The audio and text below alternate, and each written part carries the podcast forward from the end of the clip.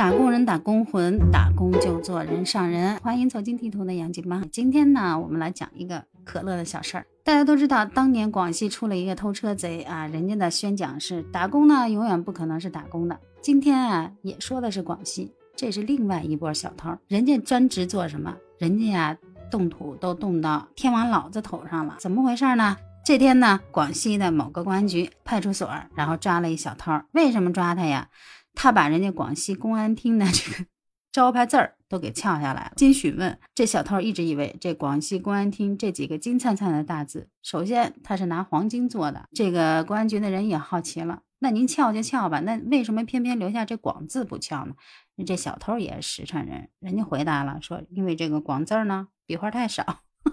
不值得一撬。我心想，大兄弟，您撬的时候有没有感觉到这是真金吗？啊，金子轻飘飘的。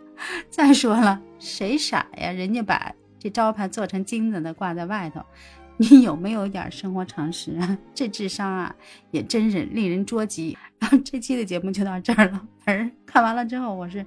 乐的不行，然后您要如果感到开心快乐啊，欢迎您在我的节目下方点赞、留言、评论、关注我不后悔。这里是杨金邦，下期再见。